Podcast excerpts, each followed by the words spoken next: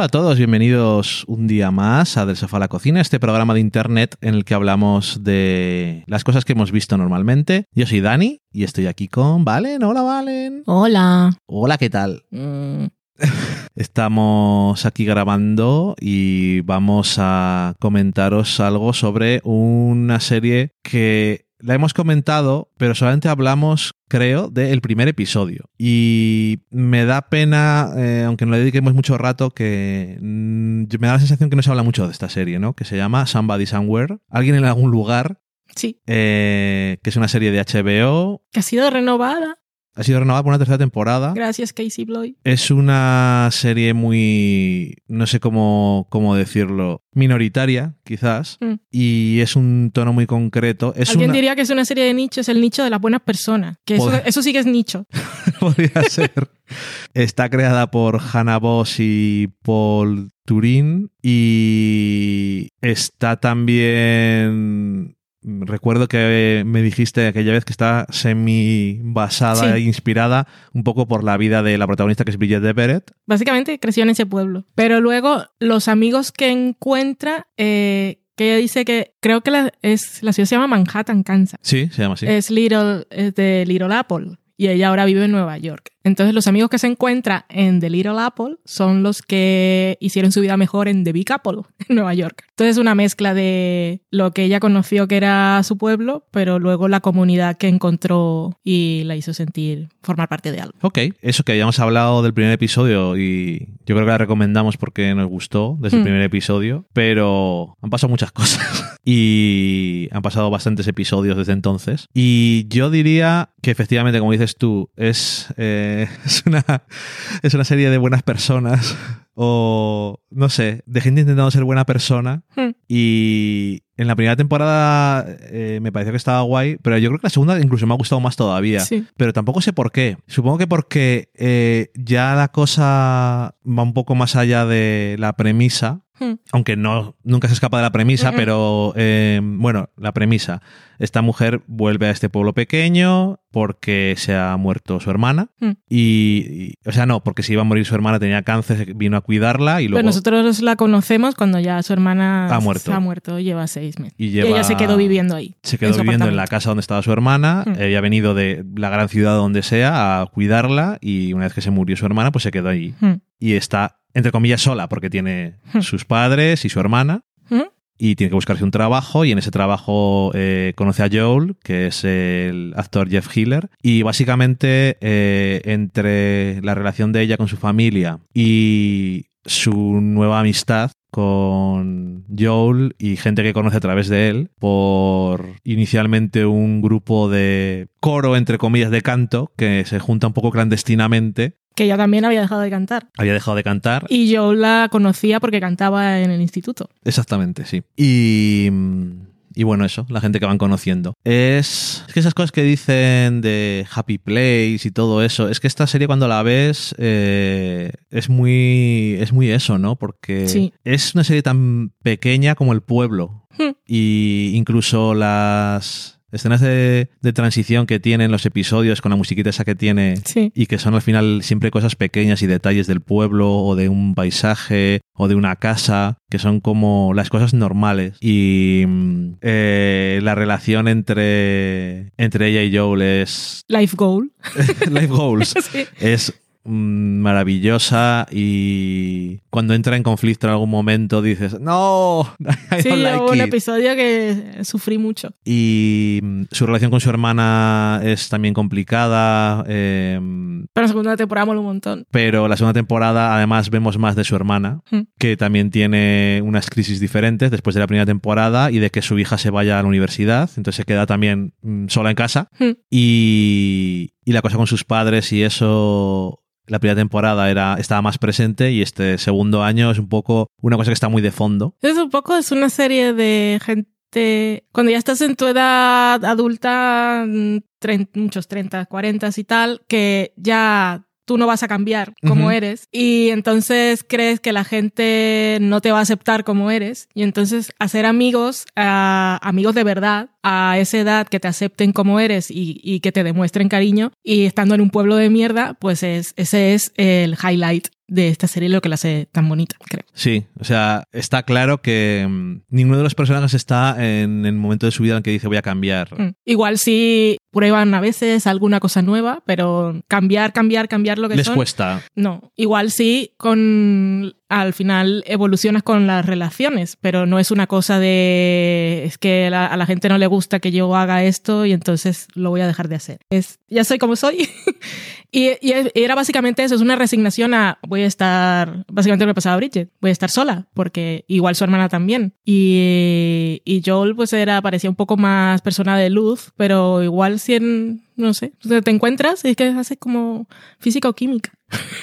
hace chispita mariposa y sale la luz. En fin, em, no es una serie de grandes tramas y todo Mm, eso, mm, ¿no? mm. Me encanta cómo acaba esa segunda temporada porque es como, ok, igual vuelve, igual no. pero vuelve. Sabemos que vuelve. Que Pero es eso una serie- fue una noticia cuando lo vi en Twitter. Además, no pasaron muchos días. Yo dije, porque tal como estamos ahora en la industria del streaming, las series se cancelan muy fácilmente. Sí. Eh, y como no ha recibido premios ni nada, y obviamente la crítica y la gente que le ve le encanta, pero pues el mundo es un negocio y no parece que de re- mucha rentabilidad. Tampoco será muy cara, pero bueno. Al Lo que te iba a decir, que es una de esas series que, igual que Is Always Sunny en Filadelfia ha llegado a temporada 16, eh, no costando mucho dinero probablemente a FX, Somebody Somewhere, a HBO, además en relación con otras cosas que hace, es como, este dinero me lo he encontrado entre los cojines del sofá Sí. de los señores de Juego de Tronos y cosas de ese tipo, ¿no? Yo creo que esa es una de esas series de... eh, es- obviamente está muy bien, pero dices, nos gusta en HBO, vamos a mantenerla mientras podamos hasta que venga una orden más de arriba y dice, esto, esto nos está costando más dinero que lo que nos da. Ya, no sé, es que eso además aporta un poco de... La gente que sale en Somebody Somewhere no sale en ningún otro lado. ¿No? no solamente dónde vive y eso, sino el tipo de gente que Mm. es, muchas veces interna y externamente. Es como, Y es una visión muy bonita de esos sitios que no salen en la tele. sí, Que dice, usted, quiero ir.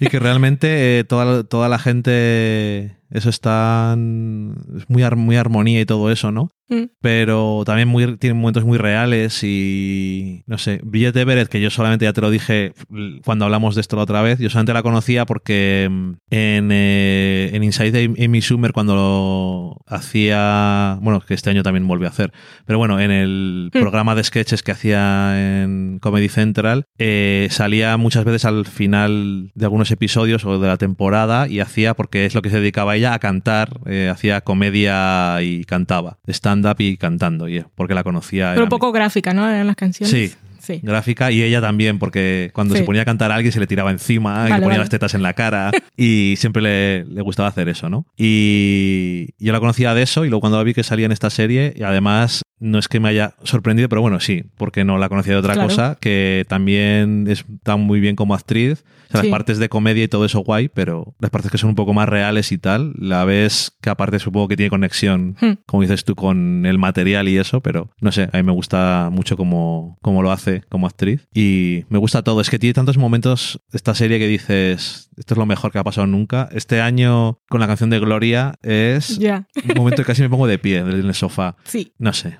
Es que eso. Es una serie que es una cosa muy pequeña. Mm.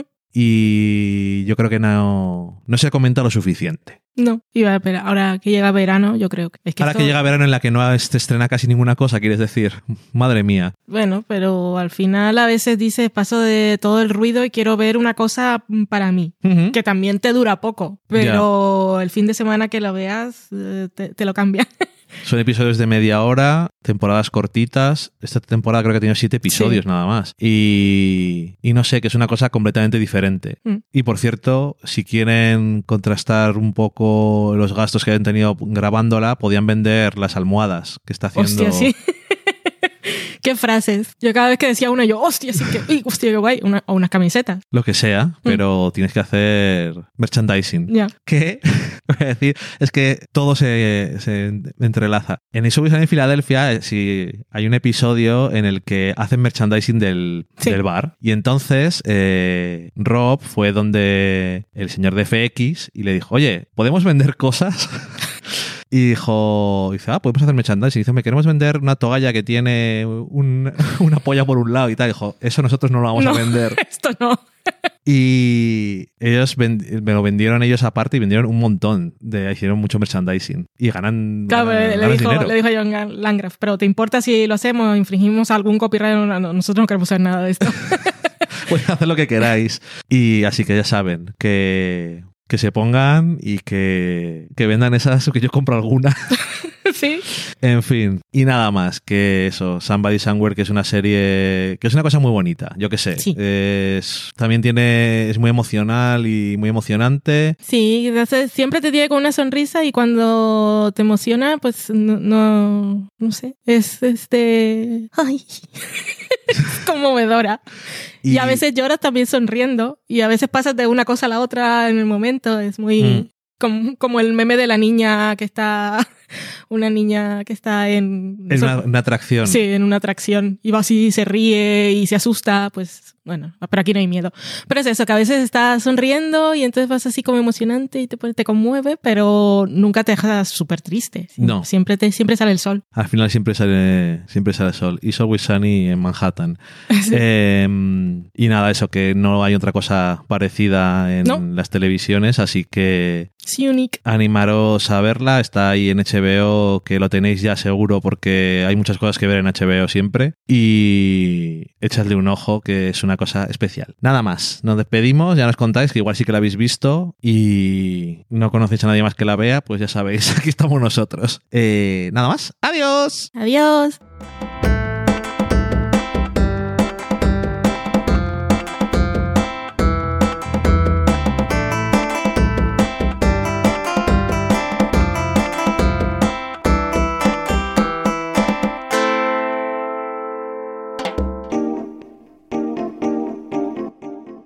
Acabáis de saborear un programa del podcast Del sofá a la cocina. Para prepararlo hemos usado los siguientes ingredientes.